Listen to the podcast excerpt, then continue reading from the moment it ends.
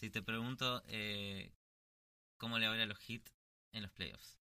Eh, bueno, es un equipo que se prepara siempre para dar la mejor pelea, que todo el tiempo está pensando siempre en ganar, nunca, nunca en bajar la cabeza. Y bueno, no, o sea, se acerca y hay que respetar al rival, dar lo mejor posible. Sabemos que es una liga competitiva, incluso en el este los equipos vienen mejorando. Eh, y, y, siempre, siempre va a haber gente a quien temerle, a quien, a quien respetar. Entonces, eh, pero bueno, creo que el equipo tiene las piezas necesarias para salir adelante. Eh, est estamos entrenando duro, como, como siempre lo venimos haciendo. Y, y se puede, se puede salir eh, campeón.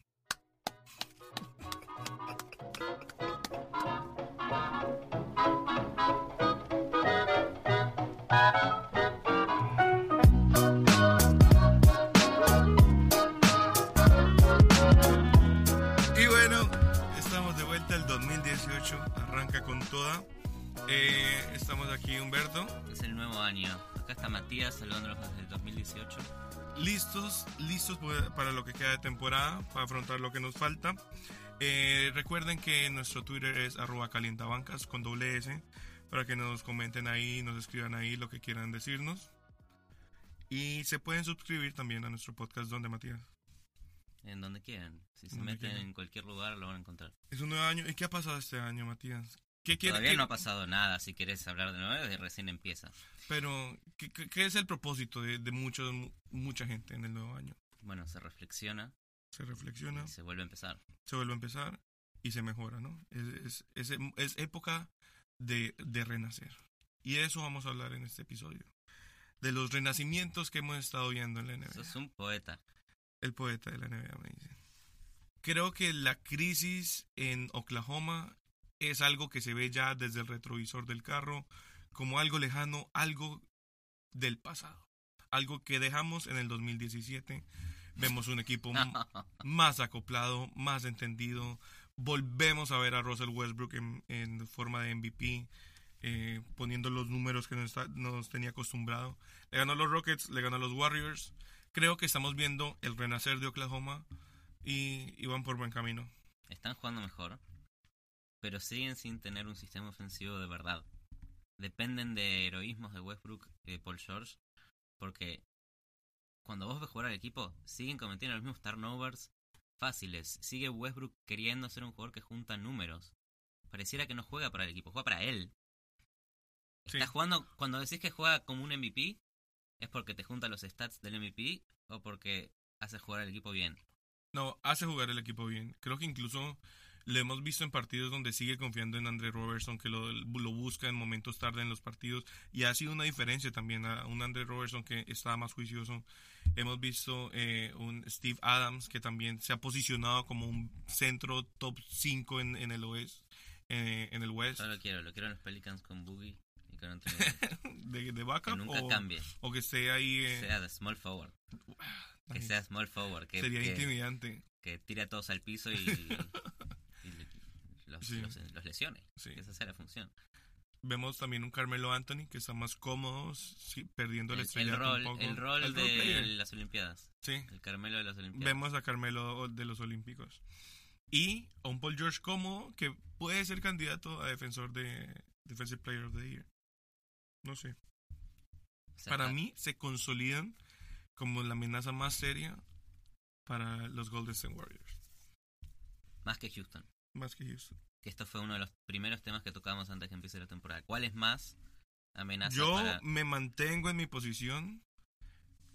No, no sé si van a ser campeones, pero le van a son los que más competencia le van a dar a Golden State Warriors. Sí, se los llegan a encontrar, ¿no? En, en el camino a las finales. O sea que Oklahoma todavía en, en tu cabeza es un equipo que llega a finales de conferencia. Sí. Está por encima de Houston, está por encima de San Antonio.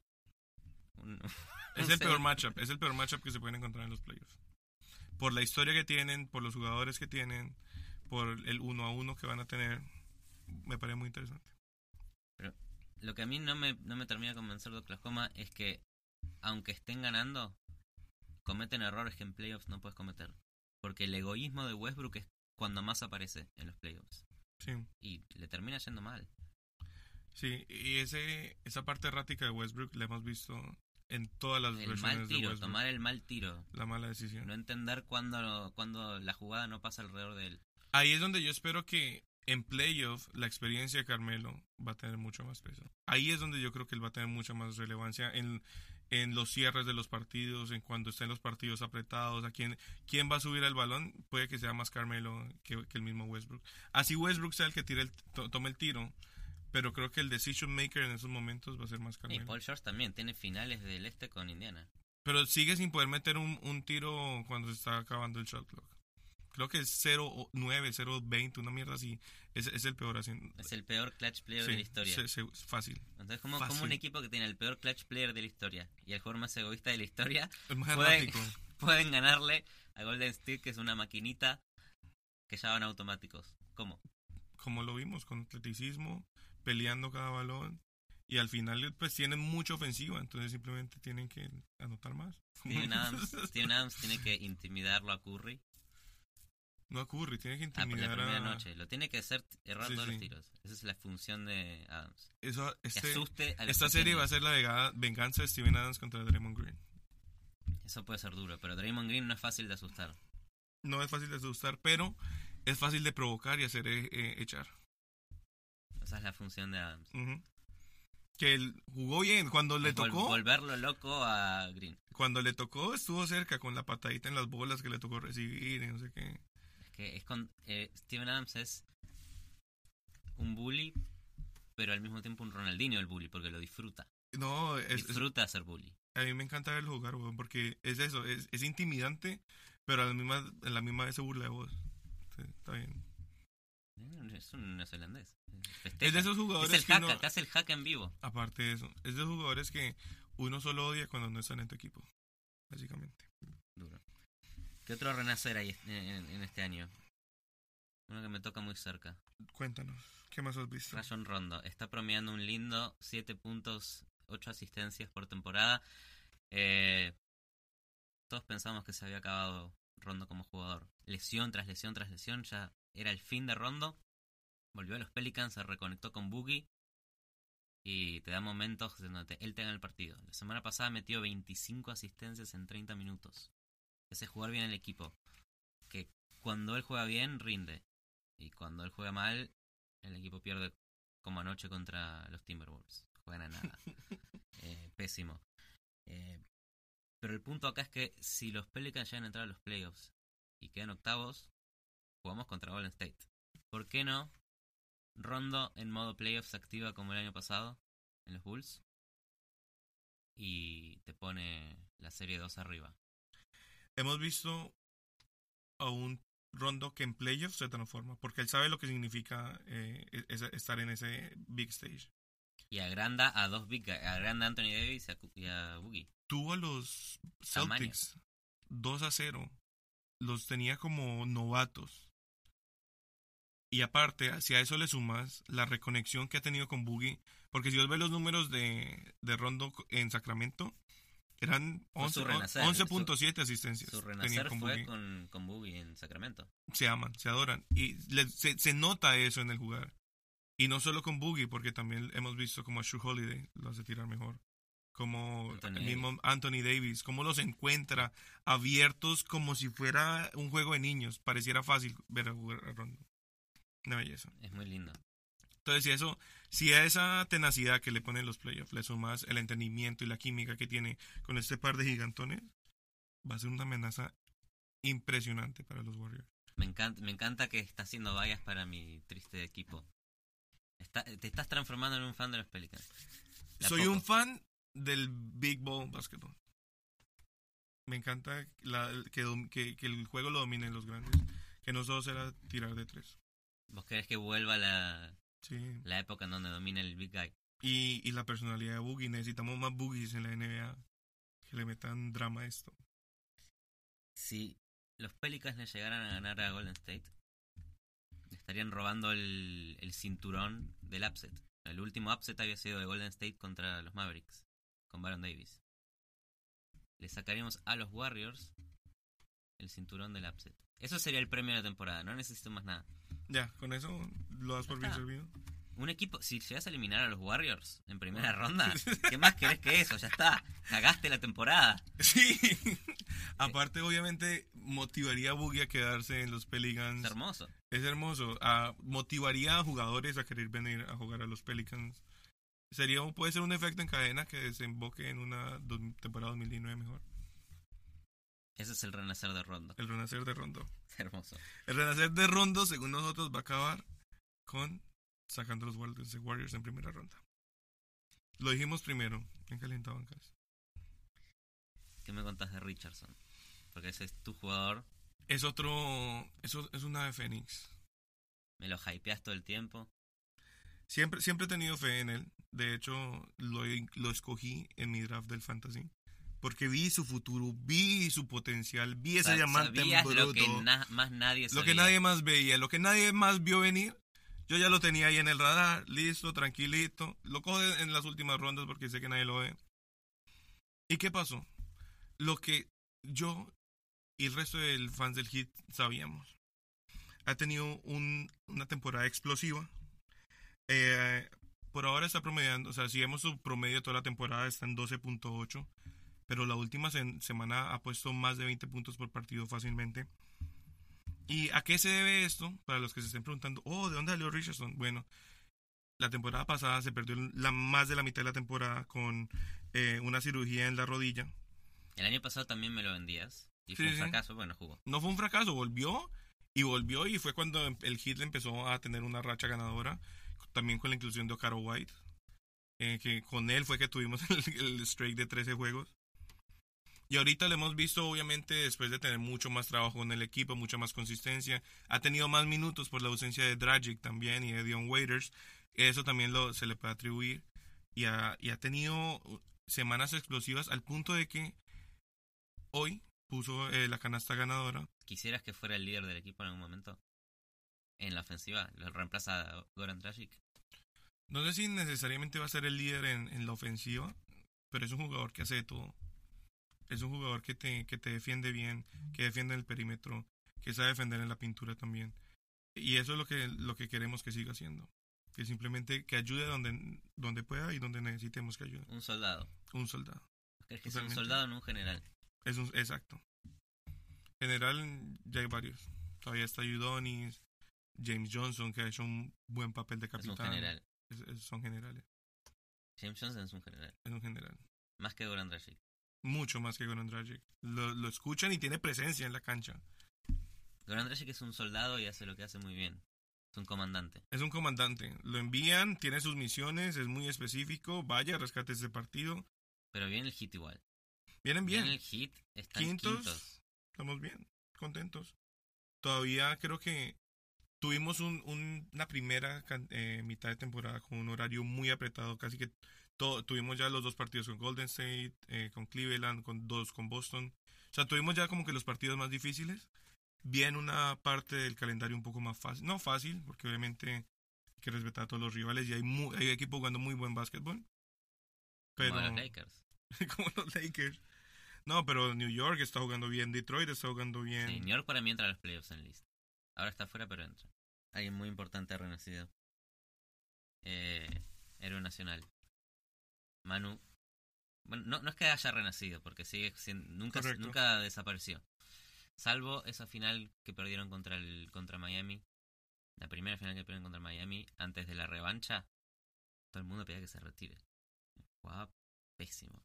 Eh, perdió la final, se fue deprimido y el tipo dijo, no, yo tengo que volver a hacer esto. Ah, sabemos muy bien lo que pasó. ¿Qué pasó?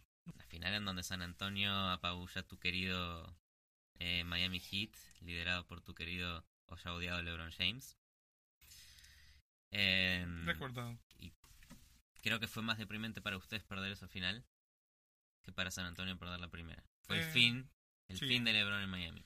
Fue por, por eso, porque fue lo que acabó. Pero bueno, no, no, no era de eso de lo que íbamos a hablar. Pero sí lo que lo que sí está pudiendo tener mano esta temporada es que tiene momentos medio raros. Eh, desde meter un, un triple dando un pase eh, o hacerte un par de game winners contra Boston, contra Dallas, la está rompiendo. Está teniendo momentos No héroe. solo, no solo Game Winner, o sea, donkeadas para acabar el partido Es que y enviar que- a la gente a la casa. ¡Venga! con dos, o sea, Como está tuviera joven, 21 gran- años. Sí. Pero ahora que está Kawhi lesionado, que Tony Parker está volviendo muy de a poco y no, no es lo que era antes. Eh, la ofensiva está centralizada ahora en la Marcus Aldrich y Mano acompaña muy bien de- desde el banco sí. a Patty Mills. Entra fresquito a joder con la segunda Está unidad. terminando los partidos. Bien. Está muy bien, Manu, con 40 años. El otro que tiene 40 años. 40 años. Consis- consistencia. Es 40 años. 40 años. Todos, todas sus temporadas con, eh, con San Antonio Spurs. Todas siendo un jugador responsable. Eh, nos encanta, nos encanta ver a, a Manu. En Twitter un- una persona eh, nos discutió que es el, el atleta argentino más importante de la historia. Más importante de la historia. Por Por, sobre- encima, por encima de Del Potro. Que el potro. Del potro es indiscutiblemente el atleta número uno de la República Argentina. No entiendo. que- bueno, No, es gente. Ha dado la Copa Davis. O sea, el debate era Manu mejor atleta que Maradona. ¿Dos cosas diferentes o es lo dos mismo? deportes distintos. Pero es diferente, si más grande, a decir el mejor atleta o no. Más grande está fuera de discusión que es Maradona. Sí, el más grande es Maradona. Ahora, el mejor atleta, no, no sé, o sea, si los podemos hacer una- un triatlón a ambos, de pronto Manu gana. un kilómetro en bicicleta, un kilómetro Un kilómetro nadando, sí, y un kilómetro corriendo va a ganar Manu. obviamente. Tenían razón, En- tenían razón. No sé qué estaba pensando, no sé, no sé por qué lo puse en duda. Eh, pero lo importante, lo importante es que este Manu ni siquiera está, no es, no es un jugador de playoffs. Cuando son los playoffs, Manu No, está más. tranquilo y está, está jugando poquitos minutos. Está tranquilo y está haciendo cosas muy buenas. Muy bien. Manu en modo playoff, digo, ¿qué- qué- ¿por qué me estás hablando de, 18 minutos. de Oklahoma 21 llegando a la final de conferencia? Si, si vas a tener a San Antonio como siempre activado con la Marcus Aldridge y con Kawhi y con todo el banco. Con Vamos a ver. Kawhi, con Kawhi Leonard en su mejor momento, como lo vimos jugar la temporada pasada, los Spurs pueden salir campeones tranquilamente. Pero ya se ha perdido la mitad de la temporada, sigue perdiéndose minutos, no sabemos en qué forma va a volver. ¿Quién más volvió? ¿Quién más No, pero renació? ¿cómo olvidar que Manu Ginobili está eh, quinto en la Oh, votación del. All-Star Game? Por favor, votenlo. Voten, Vote voten por. Manu, voten por Manu. Se lo merecen. Que se, que se retire un All-Star, Sí, que, ¿Sabes que quedaría por encima de Chris Paul si llegase a, a quedar adentro del, del All-Star? quedaría por encima de Dave Lillard, de Kevin Booker. Queda por encima un montón de gente muy capacitada para ese partido.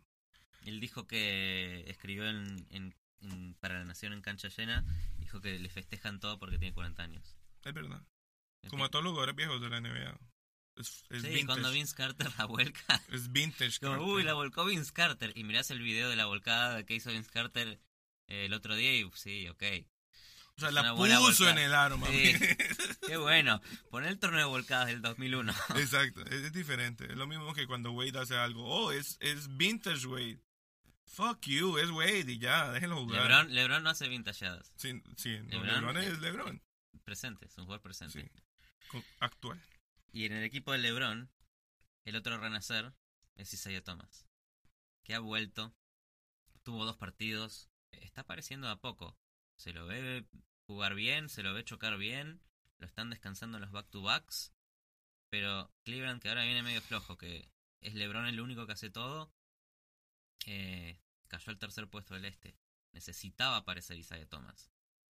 Eh, recién empezó principios de enero y lo tienen que empezar a hacer jugar en minutos importantes, partidos importantes, subirle los minutos y que llegue para los playoffs aceitado.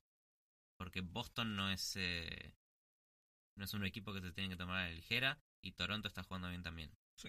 Entonces, la vuelta, la vuelta de Isaiah Thomas es importante. Eh, Ah. Wade aparece, sigue haciendo ventajadas. Vintage, ya. Llega en un momento clave. Me parece que Isaías llega en un momento clave porque es ese pedazo de la, de la temporada donde los equipos grandes se sienten un poco desafiados porque todavía no son los playoffs. Falta todavía un montón de partidos. Y se vuelven un poquito vaguitos. Y, y con, los, con los Caps lo hemos visto. No están en su mejor momento, Obviamente cuando entren a playoffs se van a transformar y va- van a jugar La mucho temporada mejor. pasada pasó lo mismo, ¿te acuerdas que Google Cleveland, sí. que más, que más, playoffs barrieron todas las series? Exacto, van a llegar y van a prender el switch y LeBron va a prender el switch y va a acabar con todo. Pero es muy buen, muy buen momento para que entre Isaiah Thomas, tome las riendas del equipo literalmente y se sienta totalmente cómodo para lo que viene. Y, y lo estamos viendo, poniendo muy buenos números, además de que le alivia la carga a Derrick Rose y a Dwayne Wade, que no son jugadores que estén jóvenes o que estén perfectamente físicamente, lo cual les ayuda para llegar a playoffs mejor y prender el switch tranquilamente. Y Boston está jugando bien. Sí. Boston está jugando muy bien y ya quiero ver la final Boston con Cleveland. Esa es la final del este. Sí. La revancha del año pasado con caras cambiadas. Ahí ten- lo tenés a Irving con la pelea con LeBron y sale volviendo a su tierra. Haber muchos storylines ahí. Y Muchos obviamente, obviamente eh, va a llegar LeBron porque no existe una temporada que no llegue LeBron en la final de la NBA. Hasta que se retire. No existe. Nos quedan como 10 finales más con LeBron. Sí. Y va a ganar 3, 4 más.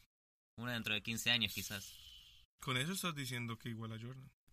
Bueno, lo que dijo la Ball es que para LeBron ser más grande que Jordan, tiene que ir a varios equipos y ganar campeonatos en varios equi- equipos. La lógica respuesta es que vaya a Los Ángeles a jugar con, con su hijo para ser campeón. Eso me suena. Y el, el último renacer es el de Beasley. En quien, en quien Spolstra no creía Todavía en no quien creo. Spolstra nunca se preocupó de formar, está, está Beastlyando. Es una bestia, ha tenido números bestia. Pero más allá de, de, de lo, de lo bien que está jugando, estuvo en, en los titulares, en los titulares. Dijo acerca de la organización que lo vio, que lo, intro- que lo introdujo a la NBA. Tuvo el nervio, la osadía de decir que él siente como que pudo haber sacado más de esta organización. Siente que Expo pudo haber creído un poco más en él y que de haberlo hecho, él pudo haber crecido mucho más en la O NBA. sea, le, le está diciendo que no creyó en él, Le está diciendo que no cree en en otras palabras. A él y a Pat Riley y a Mickey Harrison. Y está diciendo, miren, miren ahora de lo que se han perdido. Pero se- se- Está- se- est- no está en su mejor temporada tampoco, ¿eh? es Beasley, pero sigue promediando 12 puntos con un porcentaje de tiro que sube y baja. Es un es, llama- es solo llamativo porque están los Knicks. Exactamente. El, el cualquier, el Insanity existió Exacto. porque jugaban los Knicks. Entonces, y está poniendo números de equipo que está tanqueando. Le va a ir bien, Si pero hiciera esto en, en un. Imaginemos un Utah Jazz. ¿Estaría tan presente la palabra de Beasley, Beasley, Beasley? O sea, a Gordon Hayward le tocó poner números así como durante cinco temporadas para que empezaran a hablar de él. Y aún No así. se, sa- no se lo conocía. ¿Quién es Gordon Mm, Hayward? Sí. Ah, ese de Utah. Ajá. Donovan Mitchell porque de- está llenando el hueco que dejó eh, Gordon Hayward y por eso hablamos de él. Jugadores como Tobias Harris están teniendo buena temporada. Tobias Harris es un buen jugador. Nadie habla de él. No me habla de Tobias Harris. Es eh, mi tercer mejor jugador del fantasy. ¿Él ¿Lo es? ¿Quién habla de Tobias Harris? Nadie habla de Tobias Harris. ¿Tuvieran los Knicks? Mira cómo se habla tanto de Tim Hardaway Jr. ¿Quién es Tim Hardaway Jr.? Otro jugador de tu fantasy.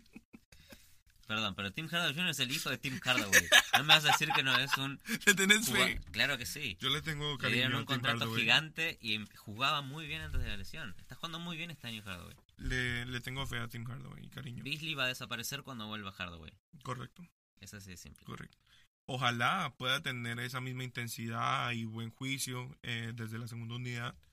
Y quien quita, como decís, que los Knicks lleguen a playoff y ayudar. Yo creo que pueden llegar a los playoffs. Porzingis es un jugadorazo, está teniendo una última par de semanas medio flojas. Eh, había vuelto de la lesión. Pero en el este Está bien, sí. te acercás a un octavo puesto gana, teniendo un streak. Lo sabemos todos. Mal que bien, Beasley, mientras estuvo en Miami, fue a playoff cuatro, eh, tres veces de cuatro temporadas. Pero bueno, ahí va.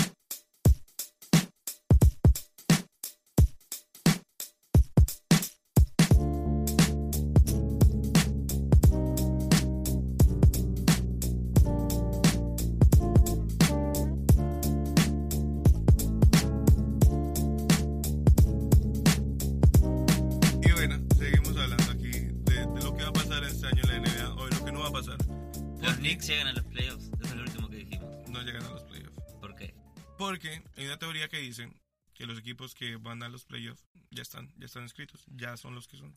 Es el 87% de los equipos que están dentro de los playoffs en Navidad llega a los playoffs.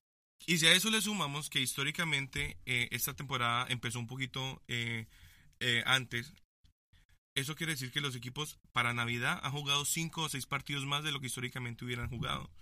Eso quiere decir que esa muestra es aún más confiable aún y que los equipos que van a ir a playoffs ya están. Eso mete a los, a los Pelicans dentro de los playoffs. Mete a los Pelicans y mete a Miami. Lo que quiere decir Por que ya fin, por, por por fin. fin, vamos. Tenemos un buen año los dos. Lo que quiere decir que podemos especular y hablar mierda de lo que van a hacer o no, pero los que los que hasta hoy serían los mashups y los partidos de la primera ronda de la NBA. Así que eso es lo que vamos a hacer ahorita. Eh, adivinar qué va a pasar o no. Celtics Pacers. Ese sería el matchup. El primer matchup, según los standings hoy, sería los Celtics de número uno y los Pacers de, num- de 8. ¿Qué va a pasar en ese partido? ¿A cuántos, cuántos 4-0, juegos vamos a ver? 4-0. Ah, caray, 4-0. Va a ser Lo una siento. muy, muy, muy, muy buena serie para que Oladipo y Turner exploten y puedan como mostrarse. Existimos. Estamos jugando contra el primer equipo del este y no se olviden que existimos. Capaz van a llevar un juego así como que a overtime. O así. van a los Knicks el año que viene y son superestrellas. No sé. Pero Overhype. les va a servir de práctica para futuros playoffs y, y va a ser un no va a ser una bonita serie se va a acabar rápido y aburrido Los Raptors segundos contra Detroit séptimo. Detroit que año a año viene creciendo eh, De la mano de una arquitectura de organización sí Van Gundy. está Van Gundy. Impecable. Nunca impecable. tanquearon. Están poniendo piezas chiquititas a lo largo de los siempre años. retool n- nunca tanquear Genial. always retool Genial. ¿de dónde habrá aprendido eso? No de Pat. Eh, va, va a ser una bonita serie, dos equipos que dejan todo en la cancha, muy atléticos, muy físicos. Igual los Raptors van a pasar esta serie. Pero lo que me gusta de esta serie es que los Raptors suelen suelen cagarse un poquito. en Van a empezar perdiendo, tranquilamente van a empezar perdiendo 2 a 1 esta serie. DeRozan y, y Lowry tienen esto que los playoffs es- invocan un tiro, No te sorprendas que se vayan a 7 juegos, pero van a salir. van a salir. O, o el grit de un equipo de Van Gundy los elimina. No, le sigue faltando una superestrella, le sigue faltando esa pieza que en playoff explota y que te lleva al equipo a otro nivel. No la tienen. Va a ser una buena temporada para ellos, pero no. Esta es la otra que me gusta. Cleveland tercero contra Milwaukee. Uh, sexto. esto va a ser una belleza. Vamos a ver el unicornio en su máxima expresión del unicornio, no, el Greek Freak. Pero va a ser una belleza ver esta serie. Giannis, Mano a mano. pero va a estar acompañado con Middleton, que está teniendo una super temporada. Yes. Con Bledsoe, que lo, Correcto. cuando se- desde el trade la está rompiendo también. Ojalá vuelva a y Parker. Quizás algún día volverá. Algún día. alguna temporada volverá. Y contra Cleveland que viene en no modo playoff en este momento. Que quizás barra a, a Milwaukee y deje completamente deprimido a, a Giannis. Y segunda Cleveland. O que Cleveland pierda. Eso no. Pierda contra Milwaukee. Eso no va a pasar. Y si eso pasa, veremos a LeBron el otro año en los Bucks con Giannis. Sería un Durant de- el Durant de Liz. El Durán de Liz. Sería una belleza. LeBron en los Bucks lleva a Milwaukee campeón. Se convierte en el nuevo Will Chamberlain. Y Lavar Ball quejándose que no fue a Los Ángeles. Ese es el storyline más lindo. Sí. Pondría a LeBron en el número uno de la historia. Del corazón de del todos los fans. Básquet. Sí. Sacó campeón a Milwaukee. Nadie, o sea, a Durán lo criticaron mucho. A LeBron sería como que, nice, qué cool, chévere, me alegra. Una belleza. Y este es tu momento. Pueden que se cruce Washington contra Miami. Yo Washington que teni- era un equipazo en playoffs anteriores. Yo sé que es mi momento y que debería tener un análisis listo de esto, pero es imposible con Miami saber qué va a pasar. Eso puede ir para cualquier lado, literalmente. Hemos visto un Miami errático, un Miami inconsistente, está teniendo un buen momento, pero es una serie con matchups muy complicados. Martin Gordat Es un jugador complicadísimo para Hassan Whiteside. Ya lo hemos visto. Cada vez que se enfrentan, lo complica horrible. O sea, no te gusta este matchup. No me No gusta, para, nada. John Wall es un jugador que va a ser complicadísimo para Goran Dragic, para Tyler Johnson. Bradley Bill viene jugando, rompiéndola desde que John Wall ha estado sentado un poco. Bradley Bill se ha echado el equipo al hombro, tranquilo, como si nada pasara. A mí me preocupa. Se van a ir a siete juegos seguro porque son dos equipos que meten garra, meten huevos, que no se van, no van a dejar que el partido se acabe fácil. Podría decir que todos los partidos van a ser de menos de 100 puntos siempre. Dos equipos muy defensivos. Y, pero Miami va a salir en 7. Miami sale en 7. 7. Ok. ¿Qué más te decir? Ideal tu mundo. Sí.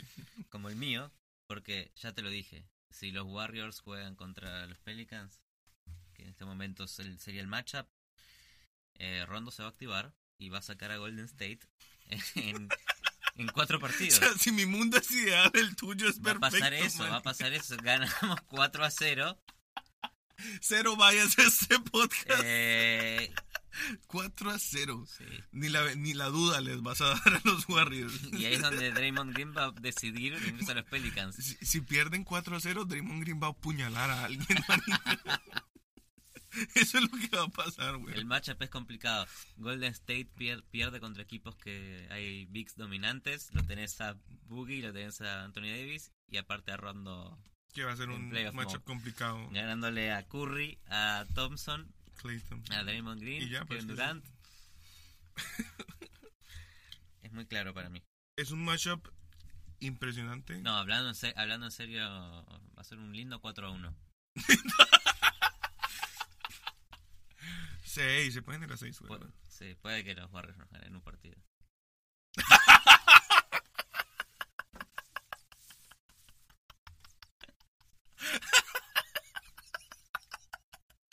Puede que haya uno que Durán se Puede enchufe Pues, y lo gane solo, pero ya. Más de ahí no van a poder. Los de puta. Rockets Blazers. Buen, buen, buen partido. Buena serie. ¿Qué le está pasando a Lillard? ¿Sabes qué? ¿Qué le pasa a Lillard? Está se ha lesionado varias veces. ¿Por qué? ¿Por qué? ¿Por qué es como Anthony Davis? Es un... Es de vidrio. Yo te voy a contar la última vez que se enfrentaron estos, este par de equipos en playoff. ¿Te acuerdas qué pasó? ¿Qué pasó? Aldrich todavía, todavía jugaba en...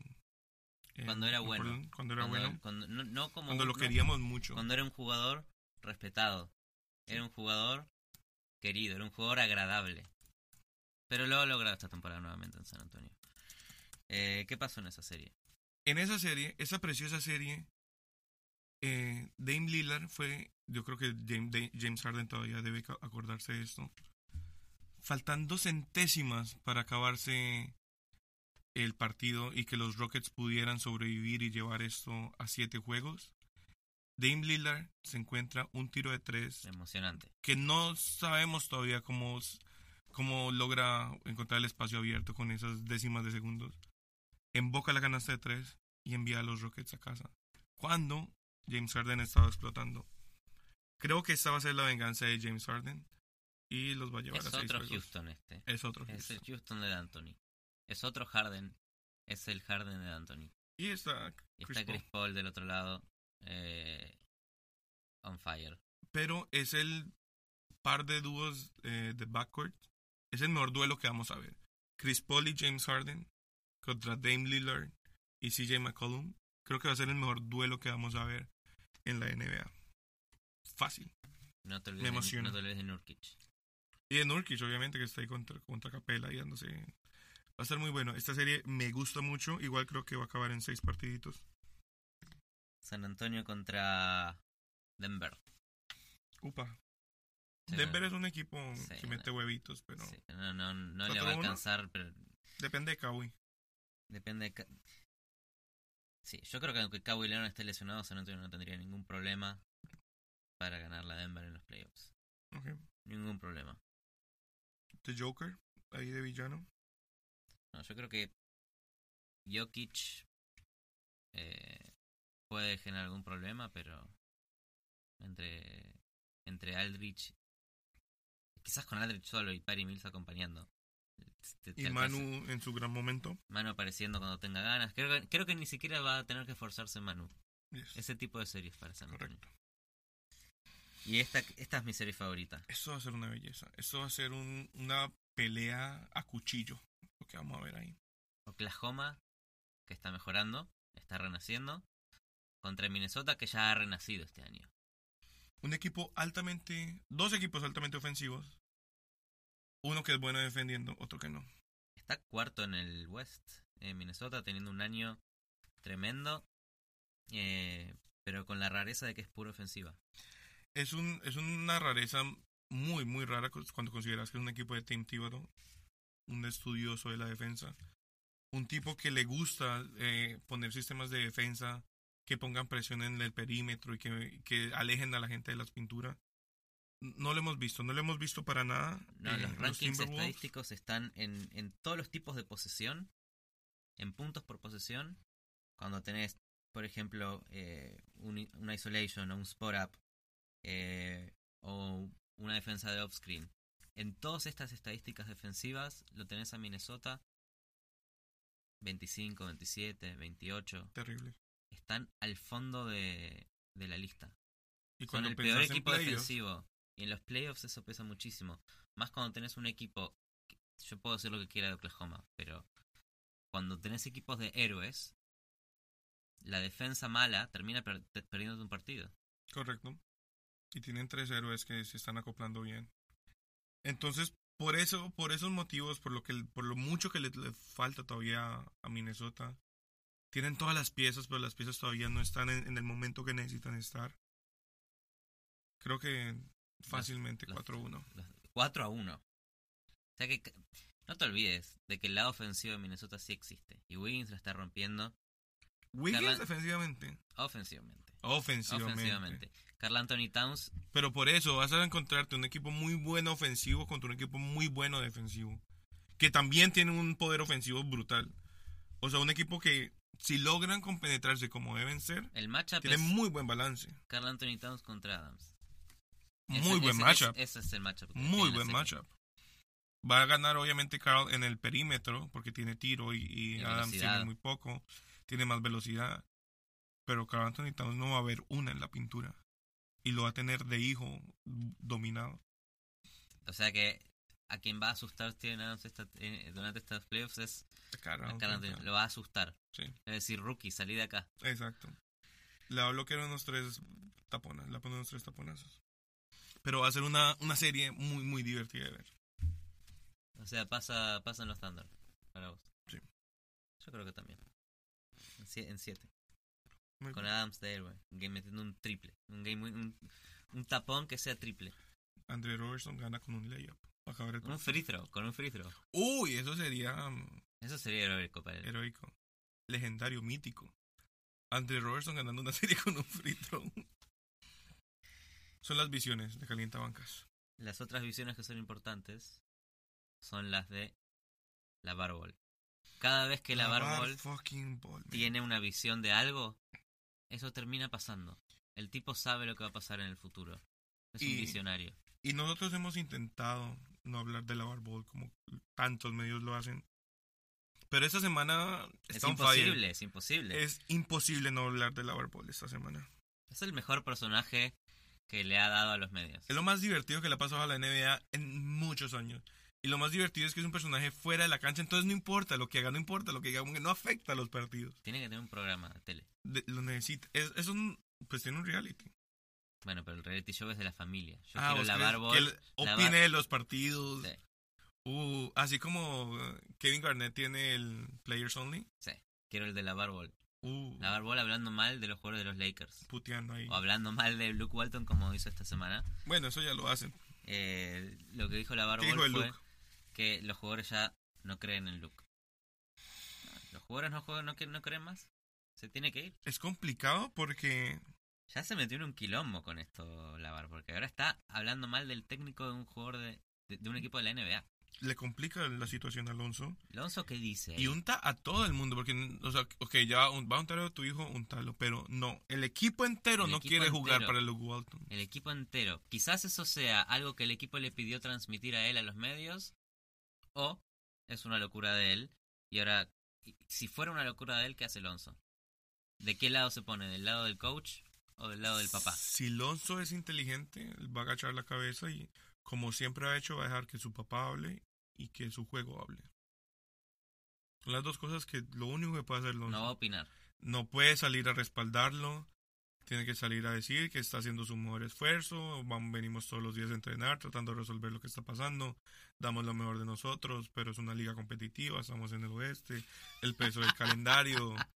O sea, se lo scripteo si quieren. pero- Sos el, el mejor, el mejor eh, interview player del mundo. sí, ya me sé todas las Te hago una pregunta que puedes contestar. A ver. Si te pregunto eh, cómo le va a los Heat en los playoffs.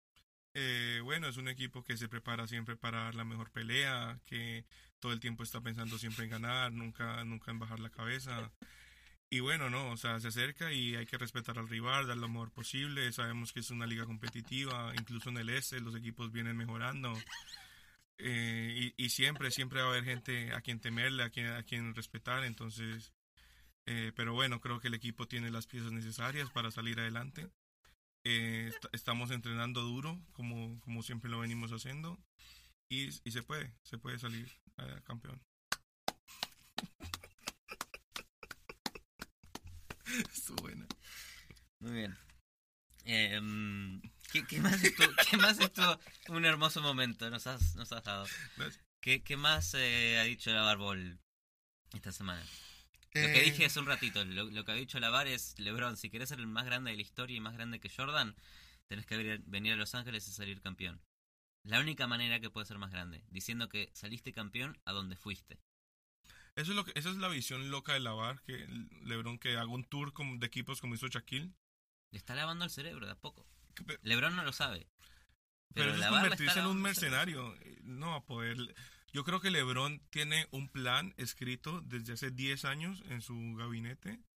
Y eso, LeBron ya tiene clarísimo lo que va a hacer. No nos va a decir a ninguno. Y lo dijimos acá hace un rato. Su plan es ir a Milwaukee a salir campeón. Exacto. Eso no le- o sea, puede que siga el consejo de lavar, pero se va a ir a Milwaukee. Pero aparte de esto, hay que admitir que, que, la, que Lavar Ball tiene algo de genialidad en él. Tiene Es algo un de- visionario. es, un- es un visionario, es un tipo que habla, habla y habla. Y que si vos le pones cuidado a lo que dice, hay muchas de las cosas que las va a hacer realidad. ¿Qué ha hecho? Ha hecho dos cosas impresionantes. Lo primero de todo fue, eh, mi hijo va a jugar para los Lakers. Y lo Y consiguió. todos decíamos, no, ¿cómo va a decir eso? ¿Cómo va a poner eh, en una situación incómoda a los demás equipos para elegirlo o no elegirlo? ¿Qué pasa si eh, se termina yendo a Boston? ¿Lo van a odiar? ¿Él va a generar quilombos? Bueno, y lo logró. Están los Lakers. Movió al, movió al aparato y su hijo juega en los Lakers. Obviamente un movimiento súper mediático de parte de los Lakers. Puede que lo traigan en dos años cuando termine de ser un fiasco. O puede que sea un héroe. Yo creo Pero en Lonzo. la- Sacale sí. todo este aparato de encima. Lonzo es buen jugador. Es buen jugador. Le va a ir bien. Es buen jugador, man. Pero es cierto que lo escogieron por el movimiento mediático atrás de él. Bueno, ese tipo, con ese mismo movimiento mediático, sacó a sus otros dos hijos, uno de high school, otro del NCAA, De la cárcel lo sacó. casi, casi que de la cárcel. Un movimiento de locos porque nadie llega a la NBA sin pasar por el NCAA o ser profesional en Europa. Nadie pensaba que este par de culcados tuvieran lo necesario para siquiera llegar a oler un equipo profesional en Europa. Pues este tipo, a punta de movimientos mediáticos, ha llevado a Liangelo Ball y a la Melo Ball al Prienai de Lituania. Y es un hit absurdo.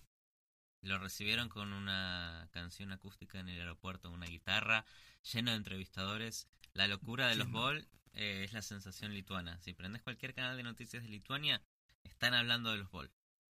Siempre. Es la nueva sensación. Incluso en la presentación de los jugadores le dieron a él su camiseta. Y no es bobo, porque sabe que Es un héroe nacional. es un héroe nacional de Lituania. Además, Es buenísimo. sí. O sea, ¿qué más Peleó con Trump. O sea, ha tenido un año de locos la Barbol. De locos. Un genio. Pero no desaprovecha. No desaprovecha todas esas oportunidades.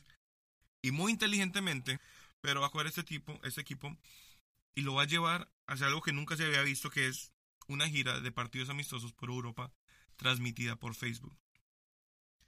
Y para esto estaría renunciando a salir de una de las copas que se juega la, la Liga Báltica. O sea que es salir de una competición FIBA para hacer un tour de amistosos. Esa es la visión de la VAR. Que ya está manejando el calendario del Pirenay. Pero ¿qué va a pasar? El calendario y los entrenamientos y los comunicados de prensa. Para mí lo que va a pasar es que va a haber una, un influx de fans norteamericanos pendientes de la Liga Europea. Sí, pero eh, los partidos que juega el Pirenay con los Ball contra cualquier equipo de centro europeo no hacen nada. Van a perder por 40 puntos. Sí, Poner al Pirenay contra Real Madrid con Doncic. no va a pasar ¿Qué va nada. a pasar ahí? Pero a va a haber un- gente conectada a Facebook viendo el hijo de puta partido Ese es el, el aparato mediático.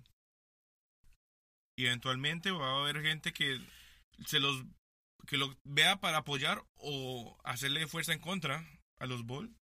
Pero puede ser un efecto dominó en cadena y Pero yo creo que todo el aparato, la Ball, depende de una sola cosa. Y es el éxito de Alonso. Si a Alonso le va mal y no arranca y el año que viene es un bust y nunca es el jugador que, correcto. que habían hypeado, la marca desaparece. Cae en No la irrelevancia completa. Todo, todavía es puro hype. Es una marca Sí. de hype. Pero si Alonso fracasa, se cae todo a pedazos. Entonces, si, si el éxito de tu marca depende de Alonso, ¿por qué vas y generas un problema con el coach de los Lakers? ¿Es una locura o es una buena jugada? ¿Qué tal? Y lo escucharon primero en Calientabancas. ¿Qué tal? Que él quiera ser entrenador de los Lakers. Uh. Necesitamos una botonera para lo que acabas de decir. Jamás va, a ser, palabras. jamás va a ser coach de los Lakers. La. Lo mismo dijimos de Alonso Ball en los Lakers. Lo mismo dijimos de Leangelo Ball siendo profesional y tiene 16 años y está jugando profesional. ¿Sabes qué es lo mejor? Que aunque sea coach de los Lakers y le vaya mal, igual va a lavarle el cerebro a la gente de tal manera Que de no es todo- culpa de él. no es culpa de él. Es una organización de mierda, Magic Johnson de mierda y lo ponen de presidente de los Lakers. Co- está. corte a comisionado de la NBA. Tumba a Adam Silver. Lavar Ball. Lo escucharon primero en el Calientabancas. Comisionado de la NBA. Ya con eso nos vamos. Porque más, más que lavar bol comisionado de la NBA no se puede. No podemos escalar más este show. Este año vamos a hacer eh, 400 capítulos. 400 capítulos es la meta. Mucho más de uno al día. O sea, no es ni siquiera uno al día. Va a ser nuestro Eh, trabajo. síganos en Twitter, arroba calientabancas, con doble S, sin ningún doble sentido. Y suscríbanse en cualquier canal que les guste escuchar En podcasts, Google Play, en Stitcher. except- es- Todo. excepto en Spotify. Pronto estaremos ahí. Por ahora, no se quejen. o sea, hay un montón de canales: YouTube, iTunes, eh, Podian, eh, donde quieran. Bueno, hasta mañana, Humberto. Hasta mañana, Mati. Hay que grabar el 401. 400. Ahí vamos.